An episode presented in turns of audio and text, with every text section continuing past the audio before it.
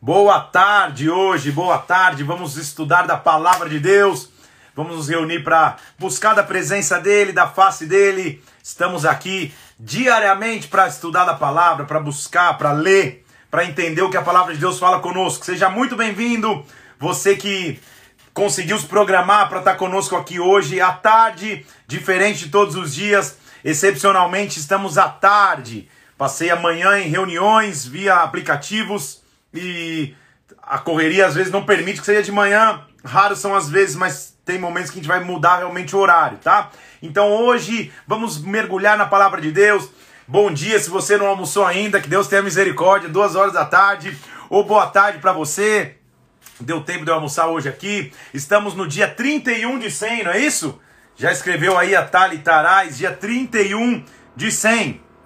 Meu vizinho hoje continua animado com a sua furadeira, ele deve estar tá, deve tá meio entediado com a, com a quarentena e tá, deve estar tá destruindo o apartamento dele em cima, porque se não sei se você está ouvindo, já tem uma furadeira começando a trabalhar.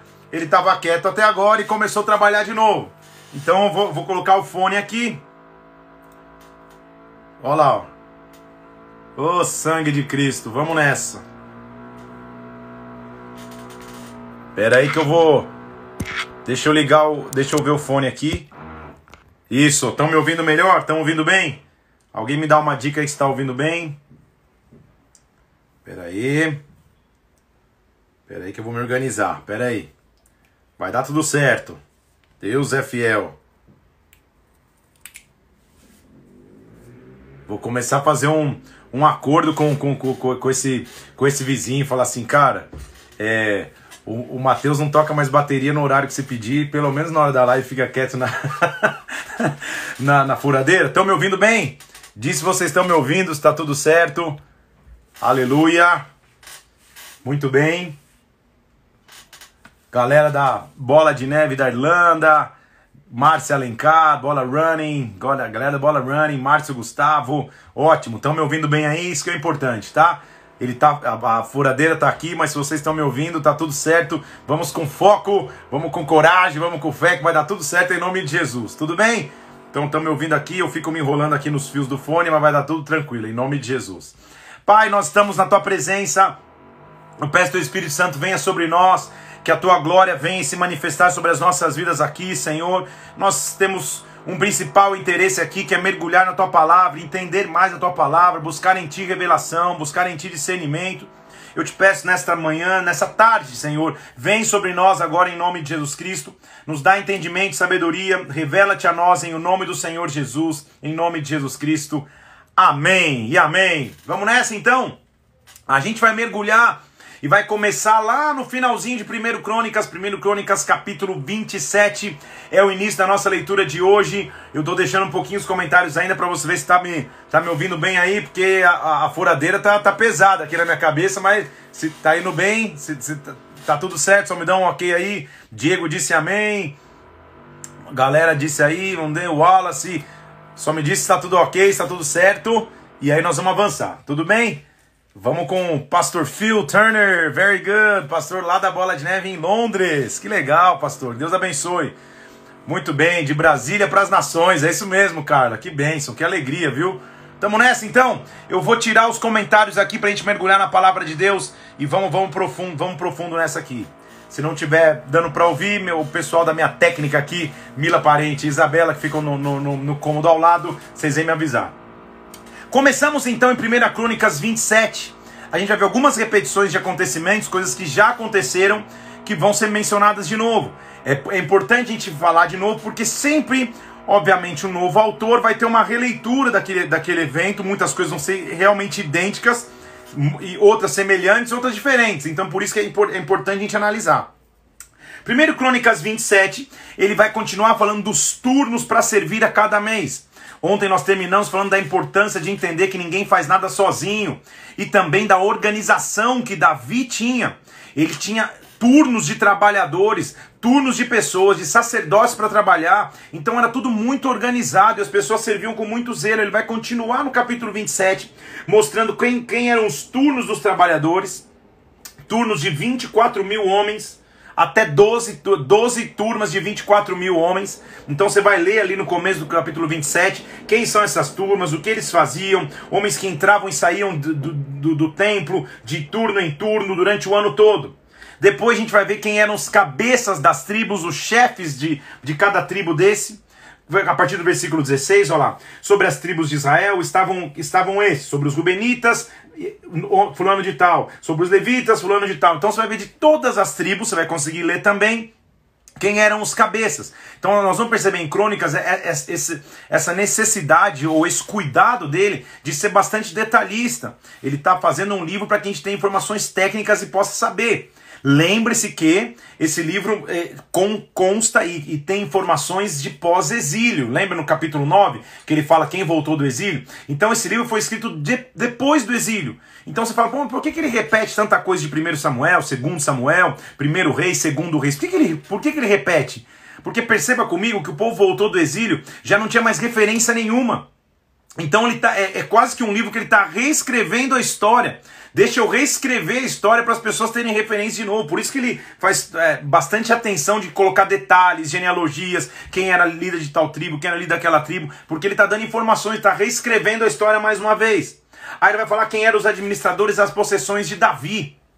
E aí você vai perceber como o rei em Israel, é, ele tinha bastante, qualquer rei de Israel, ele tinha bastante riqueza, ele tinha bastante possessão. Você ver que tinha cara acima dos tesouros do rei, caras que cuidavam do campo do rei, cara que cuidava dos gados do rei, cara que cuidava dos camelos do rei. Ou seja, o rei tinha muita possessão sob seu comando. Se o povo já era próspero, imagina, próspero, imagino que era ser rei desse povo, a prosperidade se manifestava. Também no final do capítulo 27 ele vai colocar quem eram os conselheiros do rei quem aconselhava o rei em determinado assunto. Lembra que eu já te disse que a gente tem essa convicção, então, que ninguém faz nada sozinho. Então, quem eram os conselheiros do rei? Ele está dizendo lá, versículo 32 do capítulo 27.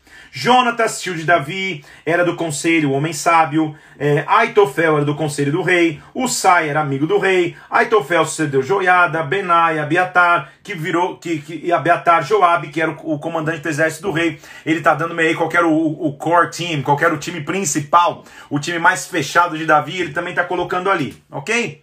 Aí, nós vamos começar no capítulo 28 onde nós vamos ver ele, começando a reunir Israel agora, começando a reunir a, a nação para mostrar quem seria o seu sucessor. Nós já vimos a importância que Davi teve.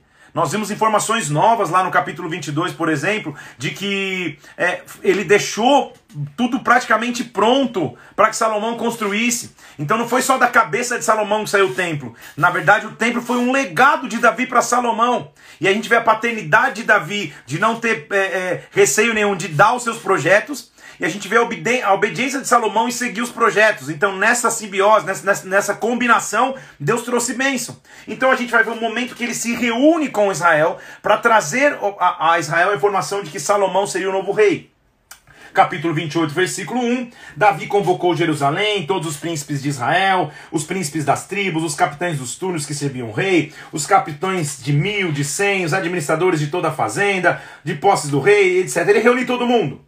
E ele disse assim: Me ouvi, ouve-me, Israel, versículo 2. Eu quis edificar a casa para vocês. Eu quis, com todo o propósito no coração, edificar uma casa para repouso da, da arca da aliança. Mas o Senhor disse para eu não edificar. E versículo 5: De todos os meus filhos, porque muitos o Senhor me deu, Deus escolheu a Salomão para se assentar no trono do reino do Senhor sobre Israel. Então ele está indicando para a nação quem seria o rei. E o Senhor me disse: Teu filho Salomão é quem edificará a minha casa, porque eu escolhi como filho e lhe serei como pai. Então Deus está mostrando é, quem seria o escolhido entre os muitos filhos que Davi teve. Então, versículo 8: Perante todo Israel, a congregação do Senhor, e perante o nosso Deus que me ouve, eu vos digo: guardem os mandamentos, se empenhem por eles, para que vocês possuam terra que eu deixei como herança para sempre. Então, mais uma vez, ele alerta o povo à obediência. A gente está voltando um pouco na história. Você já viu que, o que aconteceu depois do reinado de Salomão, principalmente, que Israel começou a entrar a partir de Roboão num período de divisão, de distanciamento de Deus. Por isso que Davi está avisando desde antes. Mas aí acontece algo muito importante que eu quero chamar a tua atenção. Algo muito importante que você tem que entender. Olha o que a Bíblia nos diz ali. A partir do versículo 11 do capítulo 28. Davi deu a Salomão a planta do pórtico com as suas casas, suas tesourarias, seus cenáculos, suas câmaras interiores e também toda a casa do propiciatório. Então preste atenção, deixa eu ligar aqui, porque daí o barulho não vai. Peraí. Um segundo. Isso, aleluia. Olha o que aconteceu. Quem deu a planta do templo, quem deu a planta do que seria a construção foi o próprio Davi. Então, poxa, o templo tem o nome como Templo de Salomão, porque Salomão foi o edificador, mas você percebeu onde nasceu a ideia? Não, você não percebeu, eu vou te mostrar onde nasceu. Davi deu a planta, versículo 11 e 12. Tô também a planta de tudo que tinha em mente com referência da casa do Senhor, das câmaras, para os turnos, etc. Pá, pá, pá, pá. Então ele dá a planta de tudo. Você fala, quem que fez? Quem que, da onde veio essa planta? Olha o versículo 19. Tudo isso disse Davi, me foi dado por escrito, por mandado do Senhor, a saber, as obras dessa planta. Tá aqui comigo? Então o templo nasceu quem? O Senhor. Assim como Moisés escutou a lei, agora Davi tinha escutado a planta do templo. Assim como Moisés escutou o tabernáculo, agora também Davi estava escutando a planta do templo. E ele diz para Salomão: Salomão, seja forte, seja corajoso, faça a obra porque eu já deixei voluntários de toda espécie e o povo está inteiramente às ordens. Então Davi deixou tudo pronto. O que, que eu quero te dizer? O que, que nós temos que aprender com isso? Quando os planos, os nossos planos estão alinhados com aquilo que a gente escutou em Deus, tudo começa a ficar mais fácil. Deus nos dá a planta, Deus nos dá os trabalhadores, Deus nos dá os recursos. Deus nos dá o que eu Deus nos dá aquilo que a gente precisa, aquilo que a gente vai passar a precisar no futuro, aquilo que a gente nem sabe que um dia necessitaria, Deus nos dá. Então, quando Deus está no comando, quando Deus está no controle de todas as coisas, quando é Deus que governa, mas eu escutei dele, eu escutei do Senhor, não há por que temer mais, não há por que ter medo mais, há simplesmente tem que, tenho que avançar e ser corajoso, como Davi disse para Salomão. Mas de novo, ler o versículo 19 do capítulo 28. Tudo isso, disse Davi, me foi dado por escrito, por mandado do Senhor, a saber, as obras dessa planta. Então, o arquiteto dos arquitetos, o engenheiro dos engenheiros, ele deu por escrito.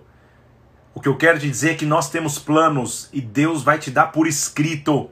Deus vai te dar por revelação. Qual é a próxima fase da tua vida? Eu vou pregar hoje aqui em Brasília, já dando um spoiler. Hoje, às 8 horas, tem culto online na Bola de Neve BSB. E a palavra é, passa por aí. Deus nos dá o plano, Deus nos dá o, Deus nos dá o projeto, Deus nos dá o mandamento, Deus nos dá a direção, Deus vai te dar planos, projetos e direção. Mas aí o capítulo 29 é um dos mais lindos que existe de 1 Crônica, se não o mais.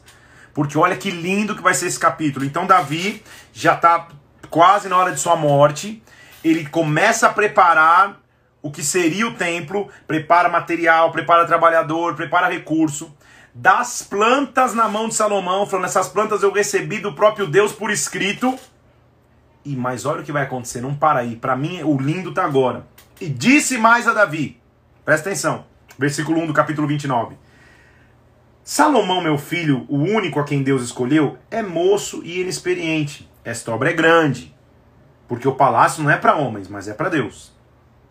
Eu, versículo 2, com todas as minhas forças já preparei para a casa do meu Deus ouro, prata, bronze, ferro, madeira, pedras, pedras, pedras, pedras, pedras preciosas, mármore, tudo em abundância. Então olha, olha, olha, olha a figura real de um pai. O pai diz assim: Eu sei que meu filho é inexperiente, ele não vai saber fazer tudo, eu sei que a obra é grande demais perto da, da experiência que ele tem, então eu já estou deixando preparado. O pai já prepara para nós, o pai já prepara para ti, o pai sabe a nossa pequenez, o pai sabe a nossa, as nossas áreas fracas, o pai sabe até as nossas incompetências e competências, o pai sabe as nossas dificuldades, ele diz: Eu vou deixar tudo pronto. Eu deixo tudo pronto, estou deixando tudo pronto. O ouro, a prata, o bronze, as pedras, pedras, pedras, pedras, pedras de quanto é lado, o mármore, tudo que vai ser necessário para a construção, estou deixando pronto. Olha que lindo isso. E aí, você lembra que eu disse que o rei era rico demais? Que tinha cara cuidando de gado, cara cuidando de, de, de, de fazenda. O rei tinha muita possessão. E olha o que ele escreve no versículo 3. E ainda, Davi, porque eu amo a casa do meu Deus o ouro e a prata particulares que eu tenho, eu dou para a casa do meu Deus, além de tudo que eu já preparei para o santuário. Oh, meu Deus do céu. Davi, um minuto de, de palmas para você. Como Deus precisa de pessoas que têm um coração doador, um coração participante, um coração que sabe o que é semear no reino, o que é semear na igreja, o que é semear na obra missionária, o que é ofertar na vida de um líder, o que é ofertar na vida de um pastor, o que, como nós precisamos de pessoas que tenham esse entendimento. Davi está dizendo assim: Senhor, eu deixei tudo pronto, tipo, fui, fui além da minha missão, porque o templo não vai ter nem meu nome, eu não tô, eu, eu, eu não tendo a honra de construir. Eu estou dando tudo de mão beijada para o meu filho. Eu estou pegando o plano que o Senhor me deu. Estou pegando os materiais, os trabalhadores. Tipo, Salomão, tá tudo aqui. Faz o gol. Além disso, porque eu amo a casa do Senhor. Dos meus tesouros pessoais, eu também estou dando. Ah, aí é maravilhoso. Eu estou dando o quê? 3 mil talentos de ouro, ouro de Ofir, versículo 4, 7 mil talentos de prata, para cobrir as paredes, ouro, objetos de ouro e prata, Líder é aquele que estabelece o exemplo. Líder é aquele que dá o primeiro passo. Davi fala, eu estou dando tudo isso. Aí sabe que ele pergunta no final do capítulo 5?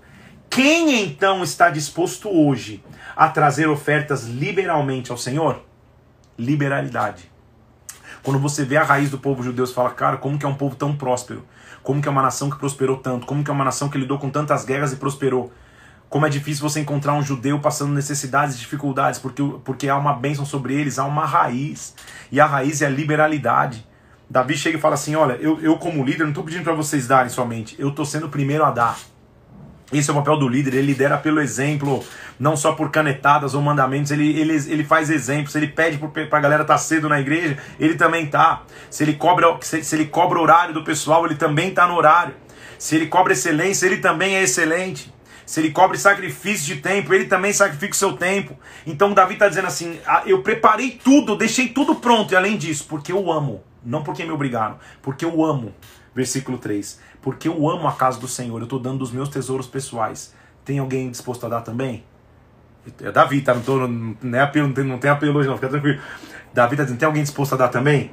Aí sabe o que acontece? Versículo 6: quando as pessoas veem um líder no qual elas se inspiram. Versículo 6. Então, os chefes das famílias, os príncipes das tribos de Israel, os capitães de mil, os de cem, até os intendentes sobre as empresas do rei, voluntariamente contribuíram e deram para o serviço da casa de Deus. Aí vem um caminhão de coisas: 5 mil talentos de ouro, 10 mil dáricos, 10 mil talentos de prata, bronze, ferro. Os que possuíam pedras preciosas, versículo 8, trouxeram para a casa do tesouro.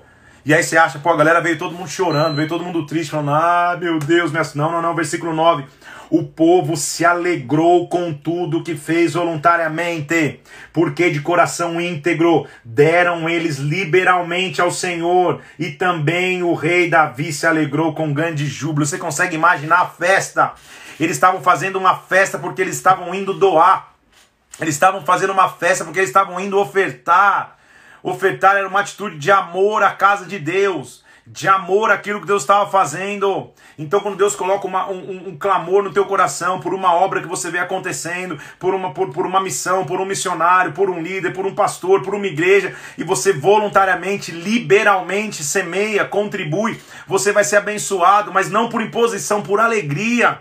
É isso que a Bíblia está dizendo. Davi, ele, ele, ele só puxou a fila quando, quando, quando os príncipes dele, quando os líderes do exército dele, quando até os líderes da, da, das fazendas que ele tinha, viram que Davi pegou da sua riqueza, que podia ser herança da sua família, do, da sua família, da, pessoalmente falando, e ele entrega na casa, todo mundo começa a entregar, com alegria todo mundo entrega, com alegria todo mundo vai.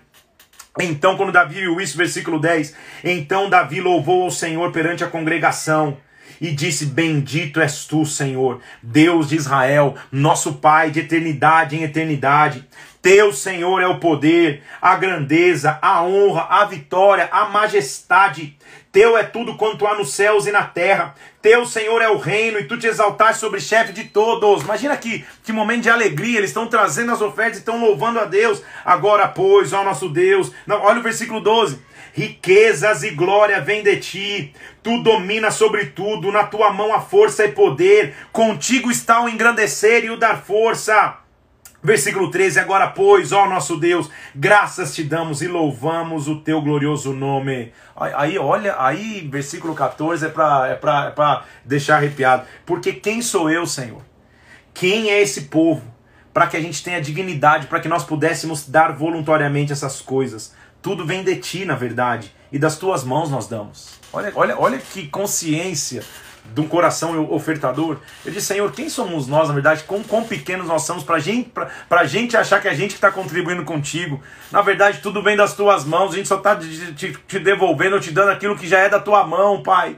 Quando Deus encontra homens e mulheres que têm, essa, que têm esse entendimento, Deus vai derramar abundância, porque Ele encontrou um canal onde a bênção não para, Ele encontrou um canal onde a bênção continua. Olha o versículo 16. Senhor nosso Deus, toda essa abundância que preparamos para edificar uma casa ao teu santo nome, vem da tua mão, é toda tua, na verdade é tua, Deus.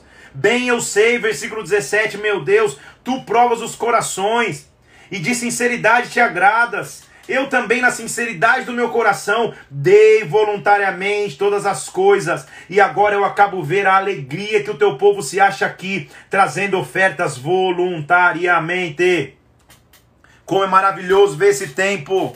O templo então foi construído e cada tijolinho que tinha ali, cada o pedaço de ouro que tinha ali, além da riqueza natural de Israel, tinha a riqueza das famílias. As famílias abriram mão de suas riquezas para que, que a casa fosse levantada. Como é maravilhoso ver esse tempo, mas o entendimento que esse povo sempre teve, o entendimento que, que a nação de Israel, que os judeus sempre tiveram, Senhor, na verdade tudo é teu tudo veio das tuas mãos. Quem sou eu para achar que eu estou contribuindo contigo? Na verdade, o Senhor que me dá, mas é teu. Olha o entendimento de sabedoria, como nós precisamos ter, como às vezes o inimigo quer roubar esse princípio. Nós temos quase que, que zero, na verdade, zero apelo financeiro. Nós ensinamos os princípios em nossas igrejas. Eu, como pastor, ensino o princípio mas não tem, não tem nenhum apelo, vem isso, você faz isso, você consegue aquilo, faz isso, você consegue aquilo outro. Não, mas o princípio não pode ser perdido. O princípio é, Senhor, se com alegria, se com alegria eu te trago em abundância, tanto dos meus recursos financeiros, como do meu tempo, como da minha vida, com alegria eu faço isso, é normal que eu vou construir um legado de bênção também nessa área da minha vida, Pai. Porque eu estou mostrando que tudo é teu e quando Deus enxerga o que eu tenho, eu posso dar aos meus filhos porque eles não retêm. Acabou, acabou a, a, o roubo, acabou o devorador, acabou o ciclo de destruição. Eu posso passar dificuldades, posso passar necessidades, posso passar momentos como crises, como, como quarentenas, como momentos difíceis, como a gente tem atravessado, mas com uma certeza: Deus é o Deus de fidelidade, Deus é o Deus de poder.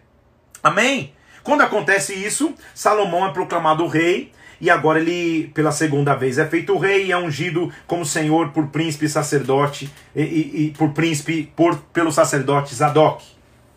Então, versículo 23, Salomão assentou-se no trono do Senhor em lugar de Davi e prosperou, e prosperou. É óbvio que a prosperidade viria depois dessa aliança que eles fizeram com Deus, e prosperou, deixa eu desligar aqui, e prosperou e prosperou e todo Israel obedecia. Então fizeram homenagens a, a, Salomão e o Senhor engrandeceu sobremaneira Salomão perante Israel, versículo 25.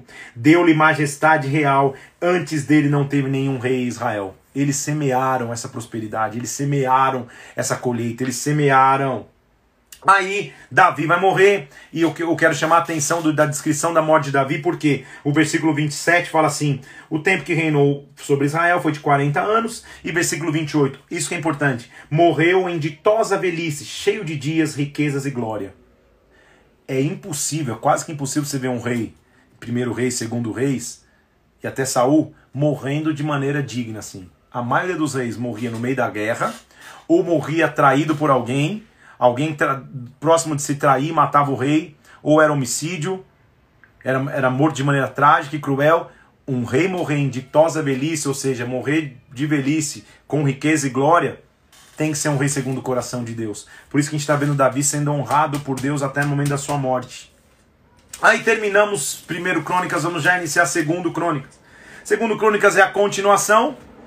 Nós vamos agora em segundo Crônicas ver desde o do, da, do reinado de Salomão até o final do exílio. A gente vai, vai entrar nesse livro e vai ler hoje. Era importante que aqueles que voltassem é, do, do exílio tivessem referência histórica do, de, de, de toda a história de Israel, por isso Crônicas foi escrito. Lembra comigo que ele vai se, se ater à história de Judá e não de Israel. Então ele, ele vai falar para o povo de Judá, Israel já está tá em cativeiro na Síria, ainda não se mencionou e também nem se falou o que está acontecendo no cativeiro babilônico. É meio que a gente dá uma voltada na história para entender um pouco mais a própria história. Então agora tudo que nós vamos ler é história que a gente já viu na Bíblia. A gente já falou sobre isso em outros livros que a gente já passou na nossa leitura. Mesmo assim, vale a pena a gente conversar e falar sobre ele. Então, primeiro, Salomão oferece sacrifícios em Gibeão, local alto onde ficava a congregação. Ele faz aliança com Deus, oferece sacrifícios. Porque ele faz sacrifícios ali, Deus aparece a ele e diz: Salomão, me diz o que você quer que eu faça a você. E agora já não é surpresa ver que Salomão pede a Deus sabedoria e entendimento. Por quê? Porque Davi tinha dito isso, filho. Eu sei que você é jovem, que você tenha sabedoria, que você tenha entendimento para conduzir o povo. Quando ele escuta Deus falando o que, que você quer, ele fala: Eu sei que meu pai falou que eu precisava. Então eu estou seguindo o que meu pai disse que eu precisava. Eu preciso de sabedoria. Olha lá o versículo 7. Deus apareceu a Salomão, do capítulo 1. Deus apareceu a Salomão e disse: Me pede o que você queres que eu te dê. Salomão falou: Você foi muito benevolente com meu pai, você me fez rei no seu lugar. Agora, Senhor, versículo 10: Me dá sabedoria e conhecimento para que eu saiba conduzir-me à frente deste povo. Quando Deus escuta isso, versículo 11, Deus diz para Salomão: Salomão, porque esse foi o desejo do teu coração, e você não pediu riquezas, nem bens, nem morte dos que te aborrecem, tampouco você pediu longevidade, mas você pediu sabedoria e conhecimento.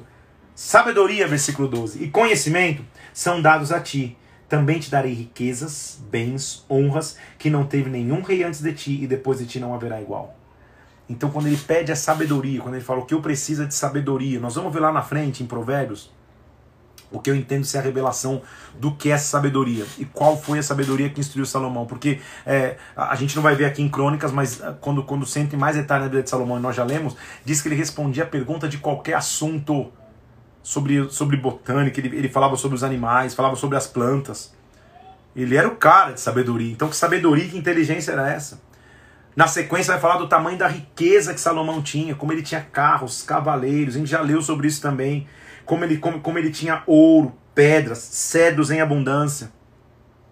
Como ele tinha conceitos de importação e exportação naquela época. Porque no versículo 17 diz que ele importava do Egito um carro com prata e as caravanas traziam e exportavam para os reis ao redor. Então ele importava e exportava. Olha, olha o conceito moderno de negócios internacionais, de importação e exportação. Salomão vai lá e faz aliança com o Irão, o rei de Tiro. Lembra esse Irão? É o que, é o que havia mandado as madeiras para Davi construir sua casa, no momento que, que a Bíblia diz que Davi reconheceu então que a mão do Senhor estava com ele, então sempre foi um aliado muito forte para Davi, e ele continua essa aliança com Salomão. Você vai ver Irão presente, inclusive, na construção do templo de Salomão, ele vai ser o construtor de muitas coisas importantes do templo. Então, esse é, é, um, Irão, é um Irão interessante, é um rei interessante a gente entender que foi um parceiro de Salomão. Agora, Salomão, com sabedoria, pede a ele materiais e oferece para ele a contrapartida. Então a gente já está vendo princípios de diplomacia, de negociação internacional, de negociação entre povos, tudo em Salomão. Olha a sabedoria que Deus deu para esse homem. Ele diz assim, olha para Irão, versículo 5 do capítulo 2: A casa que eu edificarei vai ser grande, porque o nosso Deus é maior que todos os deuses. Então, quem seria capaz de edificar a casa, visto que os céus, os céus dos céus e até os céus não podem conter Deus? Quem sou eu para edificar uma casa? Então, sabe o que ele pediu? É um negócio muito maior do que eu mesmo, não dá para fazer sozinho. Então, manda pessoas, ele pede pessoas sábias de construção que tinha lá, lá que irão governar em Tiro. E aí a, a, acaba acontecendo uma, uma, uma troca comercial, ele manda produto, manda trabalhador, ele também manda em relação farinha, manda produtos, manda ouro. Então começa um, um, uma troca comercial entre eles dois. Aí ele se prepara então para edificar o templo faz um censo com todos os homens, no versículo 17, e vai se preparar, do capítulo 2, e vai se preparar para edificar o templo. E aí nós vamos começar a ver, a partir do versículo do capítulo 3, versículo 1, aquilo que nós já vimos sobre o templo de Salomão. Vamos lembrar do templo dele aqui, ó. Vou pegar na minha enciclopédia aqui. Você lembra que ele construiu um templo que na verdade era um complexo Lembra disso? Deixa eu pegar aqui uma caneta, peraí. Eita! Olha lá. Lembra que era um complexo? Que na entrada ficava o mar de fundição, que era uma bacia de bronze, 42 litros de água, que eles com a base cheia de bois, cinco bacias menores de cada lado com rodinhas, que era como eles transportavam a água para essa baciona grande. Ele construiu dois pilares de bronze, uma porta e lá dentro dois cômodos, o Santo dos Santos, um local que ficava querubins. E as asas eram tão grandes que encostavam na parede, uma asa encostava na outra, ali iria ficar a arca. Ele fez o santo lugar que tinha pilares, tinha candelabros. Mas não era só isso, era um complexo. Do lado do complexo ele fez palácios, fez palácios, fez, fez residências, fez casa de julgamento, fez a casa do cedro do Líbano. Você lembra disso? A gente já falou sobre isso na leitura. Ele vai começar a descrever de novo como Salomão construiu esse templo, tá? Vou deixar aí pra você dar esse print aí pra você não esquecer, tá bom? Da enciclopédia. Então vamos nessa. Então ele edifica o templo, versículo 3, do, versículo 1 do capítulo 3. Começou Salomão a edificar a casa do Senhor em Jerusalém, no Monte Moriá, onde o Senhor tinha aparecido a Davi, no lugar que Davi tinha designado na eira de Onran, o Jebuseu. Então Davi, lembra aquele que Davi que designou onde ia construir? E aí ele começou a edificar o templo, e aí vai. A descrição de materiais, versículo 3. Essas foram as medidas do alicerce que ele fez, o comprimento X, Y, Z, já falamos sobre isso. Versículo 4, o pórtico media tanto, o lugar santo tinha tanto de altura, ele fez forrar a madeira cipestre, e assim vai, tá? Uma dica a você, por exemplo, quando eu começo a ler medidas, uma das bíblias que eu uso bastante é uma bíblia com uma linguagem um pouco mais moderna, essa aqui é a bíblia de estudos NVT. Tá vendo? NVT escrito aqui, ó. Tem meu nome na capa. Isso aqui a galera mandou com carinho para mim. É de uma editora chamada Mundo Cristão. É uma das Bíblias, tem outras com linguagens mais modernas também, que ao invés de colocar o comprimento em côvados, o peso em, em, talentos ou ciclos de prata, ela já, ela já converte no texto para a leitura atual. Fica mais fácil para a tua leitura. Por exemplo, aqui se eu leio, por exemplo, capítulo 3 de 2 Crônicas, versículo 1, fala assim, ó, versículo 2, 3, perdão, o alicerce do templo tinha 27 metros de comprimento, 9 metros de largura, 9 metros não sei o que lá. Então ele fala na medida que fica mais fácil para você entender. Então, quando você faz essa leitura, eu, eu a minha Bíblia de guerra, que é essa aqui, ó, cheia de rabiscos e anotação, ela é na linguagem Almeida e corrigida, Almeida atualizada essa. Então ela, ela não fala com a linguagem mais moderna como essa outra. Tá? Só estou te dando ferramenta para você poder estudar e ficar mais fácil se você, se você assim quiser. Então ele vai, vai continuando falando tudo que tinha, o, o, a sala que foi coberta de ouro, tudo isso eu já falei na, na nossa no nosso, nosso estudo do Tabernáculo de Salomão. Então, quando eu colocar as lives no YouTube, que daqui a pouco elas vão estar, tá, você vai poder seguir lá e vai ver com detalhes o que eu falei sobre o, o, o, o templo de Salomão. Aí ele fala sobre os dois querubins, que eram aqueles querubins que tinham as asas estendidas que ficavam ali dentro do, do Santíssimo Lugar, tá? De novo, mais uma vez aqui, ó. Templo de Salomão, lá os querubins lá dentro, tá?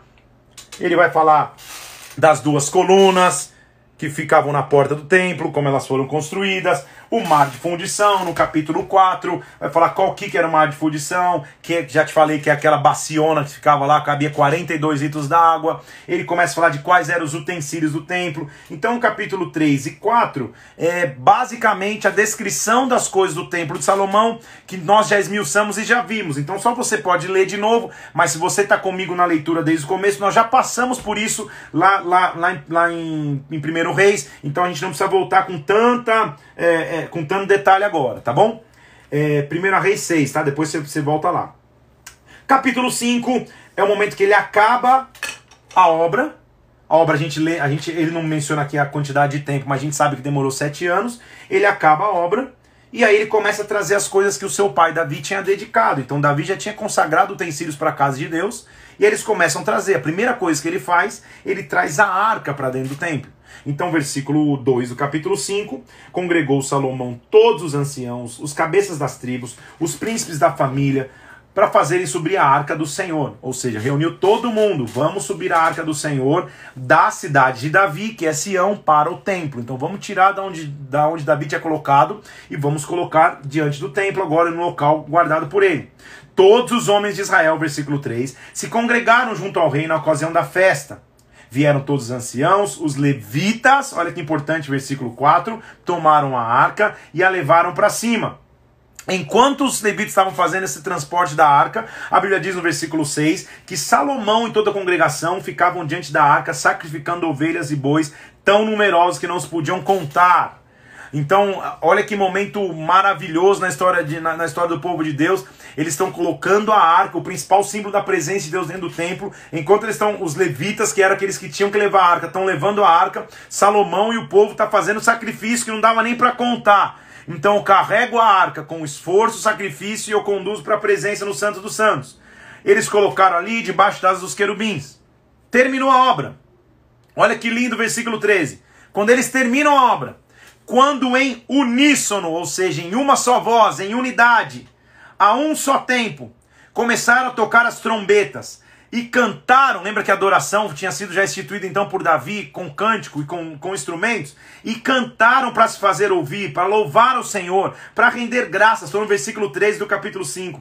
Quando eles levantaram a voz com, com trombetas, instrumentos, símbolos, instrumentos musicais para louvarem ao Senhor, porque Ele é bom, Sua misericórdia dura para sempre. Então aconteceu que a casa, a saber, a casa do Senhor se encheu de uma nuvem. Eita mistério! Então, vamos extrair algumas coisas desse versículo 13? Primeiro, eles tocaram em uníssono. A nuvem só vem quando há unidade, quando há uma só voz.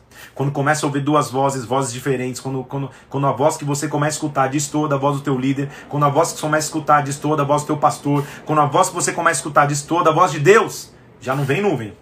Se vem é uma nuvem meio estranha. Estão comigo aqui? Então, primeira coisa, é uníssono, é uma só voz. Uma só voz, adorando ao Senhor no mesmo tempo. Primeiro, primeiro tempo, primeira coisa, então, que traz a nuvem, isso dá uma pregação, unidade. Segunda coisa que traz a nuvem, a adoração. Eles estavam em unidade, adorando. Uma só voz, adorando a Deus, clamando a Deus, exaltando o nome do Senhor. Não era um momento de petição, era um momento de exaltação. Terceira coisa que traz a nuvem, gratidão, porque eles estavam rendendo graças. Então, primeiro, unidade, adoração e gratidão. A nuvem estava se preparando para vir. E aí eles começavam a dizer: O Senhor é bom, Sua misericórdia dura para sempre.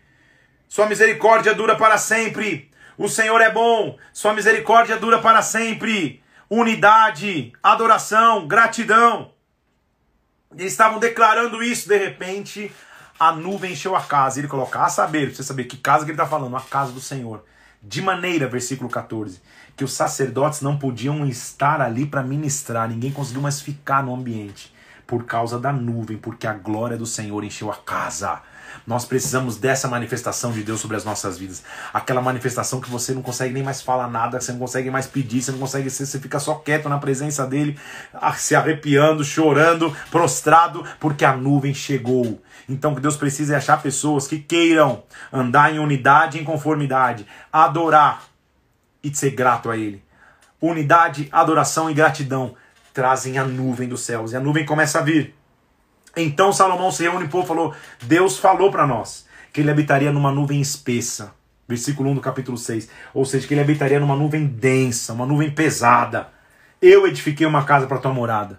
Eu edifiquei um lugar para tua eterna habitação, Senhor. Então, versículo 6. O Senhor escolheu Jerusalém para que seja estabelecido o meu nome. E escolheu Davi como chefe do povo de Israel. Então, ele conta toda a história dizendo que Davi não iria edificar, no versículo 9, no versículo 10 ele diz: Então eu me levantei no lugar de Davi, me assentei no trono, no trono como o Senhor tinha prometido, e, versículo 13, Salomão tinha feito uma tribuna de honra, uma tribuna de bronze, um local onde o rei ficaria sentado, estava no meio do pátio. Mas aí olha o que Salomão faz. Salomão se ajoelha na presença de toda a congregação de Israel e estende as mãos para o céu. Salomão estava ensinando o que o líder tem que ser. Você que lidera alguém, uma célula, tua família, tua igreja, tua região. Você que tem um cargo de liderança na tua empresa, não há melhor maneira de liderar, de liderar se não for pelo exemplo. Sabe o que Salomão faz? Ele se prostra em primeiro lugar. Como é bom estar num lugar e ver teu líder lá na hora da adoração, mão levantada, adorando ao Senhor, chorando na presença dele for necessário, rompendo em adoração. Como é bom ver o teu líder entregue, porque quando você vê o teu líder entregue, voltou a furadeira. Quando você vê o teu líder entregue, quando você vê a glória de Deus sendo derramada e o teu líder respondendo aquele momento, esse é o teu maior aprendizado. Então não seja uma pessoa apática quando a glória de Deus vem, quando a nuvem de Deus vem. Não seja uma pessoa que fala, ah, tá bom, não, não, não.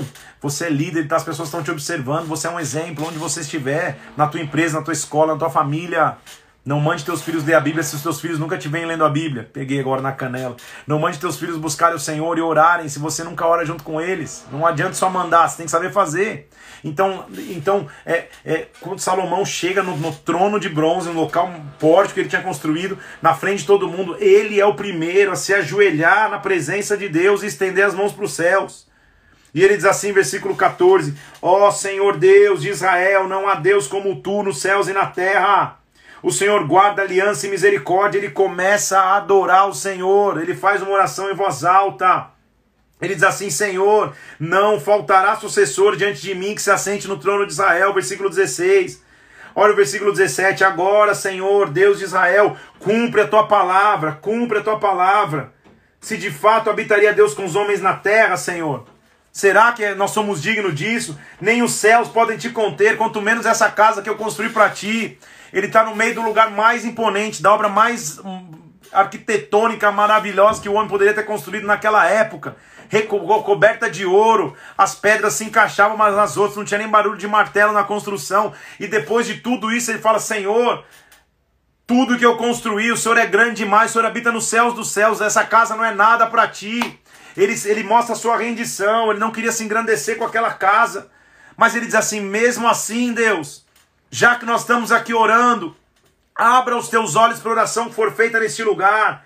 Versículo 20: Senhor, que os teus olhos estejam abertos de dia e de noite sobre esta casa, sobre este lugar, Senhor. Que o, que o Senhor disse que o teu nome estaria aqui. Escuta a oração que o teu servo fizer neste lugar. Então, entenda comigo que a oração ela é respondida quando a nuvem veio, mas a nuvem veio porque antes teve adoração, gratidão e unidade. Agora as orações são respondidas, agora o clamor é atendido. Agora o clamor é respondido, então ele tá, aí ele começa a elencar várias circunstâncias que poderiam acontecer se um pecar, se o estrangeiro pecar, se fulano pecar, e, e, e o resumo é que se escute a oração que se faz neste lugar, ouve lá da tua habitação, ouve lá do céu e nos responde, Pai. Então ele tinha escutado, ele tinha, ele tinha achado um, um, um local ou, para clamar a Deus, que agora seria um, um local de clamor. Nós não precisamos disso na nossa geração. Nós temos o privilégio de não termos templos específicos para a gente buscar. Nós somos o templo. Mas como nós temos buscado? E como nós temos nos reunido nos templos também? Será que é em unidade? Será que em adoração? Será que é em gratidão? Para que aí a gente tenha a resposta de nossas orações e a nuvem venha. Depois que ele acabou de orar, nessa entrega, ele está lá ajoelhado no seu pórtico de bronze, está todo mundo olhando, o principal de todos, o rei de todos, gritando, clamando a Deus. Quando acontece isso, versículo 1 no capítulo 7. Quando Salomão acabou de orar, desceu fogo do céu e consumiu o holocausto e os sacrifícios, e a glória do Senhor encheu a casa. Ah, meu Deus, dá vontade de dar uma rajada aqui. Ô oh, Senhor amado, quando um líder se entrega, quando um líder se ajoelha, quando um líder é o primeiro a estabelecer o clamor, quando nesse clamor há unidade, adoração e gratidão, a nuvem vem, mas não é só a nuvem, daqui a pouco vem o fogo, daqui a pouco vem a glória, daqui a pouco a presença de Deus está manifesta no fogo. Antes era nuvem, agora é fogo, e o versículo 2 diz: os sacerdotes não podiam entrar na casa porque a glória do Senhor tinha enchido a casa. Quando Israel viu o fogo descer, eles seguiram o seu líder, se encurvaram com o rosto em terra, versículo 3 do capítulo 7, e, e adoraram e louvaram ao Senhor, porque o Senhor é bom, sua misericórdia dura para sempre. Que hoje seja um dia de Deus te fazer voltar à adoração, à unidade, à gratidão. Ah, que você seja capaz de trazer a nuvem e o fogo do céu sobre a tua vida, sobre a tua casa, sobre todas as áreas da sua vida. Aí Deus faz uma aliança Deus faz uma aliança com Salomão que tem que ser que, que nós temos que nos lembrar até hoje. A solenidade acaba e Deus diz assim: Salomão, eu tenho uma aliança contigo. Versículo, 20, versículo 13 do capítulo 7. Você vai conhecer esse versículo aí. Se eu fechar os, os céus, de modo que não haja chuva, ou se eu ordenar aos gafanhotos que consumam a terra, ou se eu enviar a peste no meio do povo, se eu enviar a peste, a enfermidade, a pandemia no meio do povo. Versículo 14: Se o meu povo que se chama pelo meu nome se humilhar, orar, me buscar, se converter dos seus maus caminhos, então eu ouvirei dos céus, eu perdoarei os seus pecados, eu sararei a sua terra.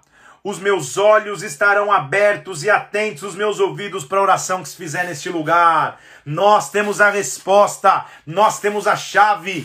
Quando a nuvem, a glória de Deus vem, a gente pode clamar ao Senhor, se arrepender dos nossos maus caminhos e a peste cessa e, e o céu se abre novamente e a bênção vem de novo. Que Deus levante com autoridade para clamar, que Deus levante com autoridade para romper no mundo celestial e para ir além do que as notícias dizem, para ir além do que as linhas de política podem dizer, seja A, B ou C, para ir além da opinião pública, mas para ir ao trono daquele que tem resposta, para ir ao trono daquele que tem solução, dizendo: Senhor, eu clamo, eu sou do povo que se chama pelo teu nome, eu clamo a ti. Olha que lindo esse texto. Então, essa é a aliança que ele faz com ele. Desta, dessa casa agora, ele está dizendo: Eu vou ouvir minha oração, eu vou ouvir, eu vou ouvir o clamor. Aí eles continuam dizendo, é, versículo 8, das atividades que Salomão tinha, os acordos que ele fazia com vários reis, ele construiu cidades para sua mulher, que, que, era, que era filha de Faraó, a gente já leu sobre isso. Aí ele vai, vai falar no capítulo 9, um trecho que a gente já leu também, que é a visita da rainha de Sabá, Salomão. Lembra aquela rainha que ficava num, num, num território 2 mil quilômetros de distância? Ela escuta falar da, da, da, da, sabedoria de Salomão e vem com uma comitiva cheia de presentes, cheia de coisas para Salomão. E ela diz assim, e, a Bíblia diz que ela fica pasma, que ela fica em choque Olha lá, versículo 4. 3. Quando a rainha de Sabá viu a sabedoria de Salomão, versículo 3 capítulo 9. Quando ele viu a comida da casa, o lugar dos oficiais, até a roupa que eles usavam, ela ficou como fora de si. Ela ficou fora de si, porque quem tem uma experiência sobrenatural fica fora de si e fala, cara, o que, que é isso? O que está acontecendo? E ela disse assim: tinham medido a sua sabedoria, Salomão, mas na verdade me disseram metade. Você é muito mais sábio. Bendito é o povo que está que, que tá junto contigo. Alegre é o povo que, que, que consegue ser liderado por você, Salomão. Ela dá ao rei riqueza e o rei devolve mais riqueza para ela ainda. Aí a gente começa a dizer e ver é, a partir do capítulo 13 qual era a riqueza de Salomão. Como, por exemplo, no versículo 13 do capítulo 9, que o peso de ouro que ele, que ele ganhava por ano era 23 mil quilos, 23 toneladas de ouro anualmente adicionado à sua riqueza. Tudo que ele tinha de riqueza está descrito aqui, a gente também já leu isso. Ao passo que, versículo 22, o rei Salomão excedeu a todos os reis do mundo, tanto em riqueza como em sabedoria. Tanto em riqueza como em sabedoria. Aí ele já vai falar da morte de Salomão. Perceba que, assim como o autor de crônicas não falou da queda de Davi, não falou das tretas, das confusões, daquilo que aconteceu com Absalão, com Tamar, Salomão ele também não vai falar da, da, da, loucura de Salomão no final da vida, dele ter começado a adorar Deus das suas infinitas mulheres. Lembra que ele tinha muitas mulheres, um negócio maluco, 700 mulheres, 300 concubinas. Fala, sangue de Jesus tem poder. Então, é, lembra disso? Então, assim como ele não teve esse compromisso de dar essas informações, aqui também não. Ele, ele, a, a informação dele é mais um livro histórico, ele quer trazer a história que aconteceu. Então, desse momento aqui, do domínio da riqueza de Salomão, gente vai falar da morte de Salomão e do tempo que ele reinou. Quando Salomão morre, você se lembra comigo, a gente está só lembrando a história aqui. Roboão, seu filho, assume o comando. E lembra que o povo chega para Roboão e fala: Poxa, seu pai foi pesado com a gente, porque Salomão implementou na época o que era a lei do trabalho forçado, o povo tinha que trabalhar para construir o templo mas só durante um período. Mas o povo chega e fala assim: olha, o pai, o pai de vocês pegou pesado demais com a gente, por favor, alivie a carga. Aí Roboão, entre duas opções, ele vai conversar com os mais velhos, com os anciãos, e os anciãos falam: poxa, é verdade, se você for parceiro deles agora e os amar, eles vão te amar também. Ele despreza esse conselho dos mais velhos, ele não quer ouvir o que os mais velhos têm para oferecer, ele escuta os jovens que cresceram com ele. Os jovens falam assim: se o teu pai foi pesado, seja mais pesado você.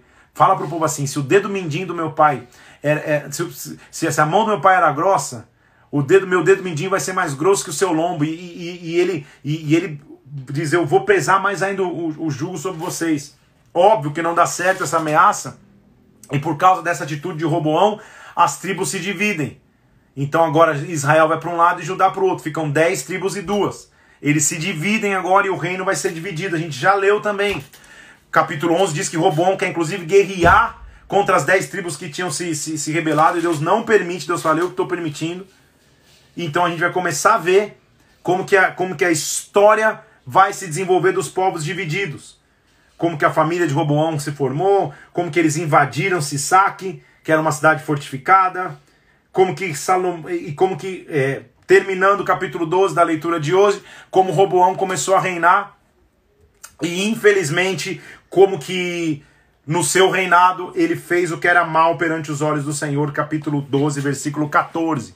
Eu já até pulei, nossa, li, li um a mais, hoje termina no 11, não é isso? Me empolguei. Então, nós terminamos no 11, amanhã a gente volta no 12, aí eu falo com mais calma do 12. Quanta coisa, né? Que eu até passei um aqui, sangue de Jesus tem poder. Nós vamos continuar lendo aqui então amanhã, são informações mais históricas que até se repetem.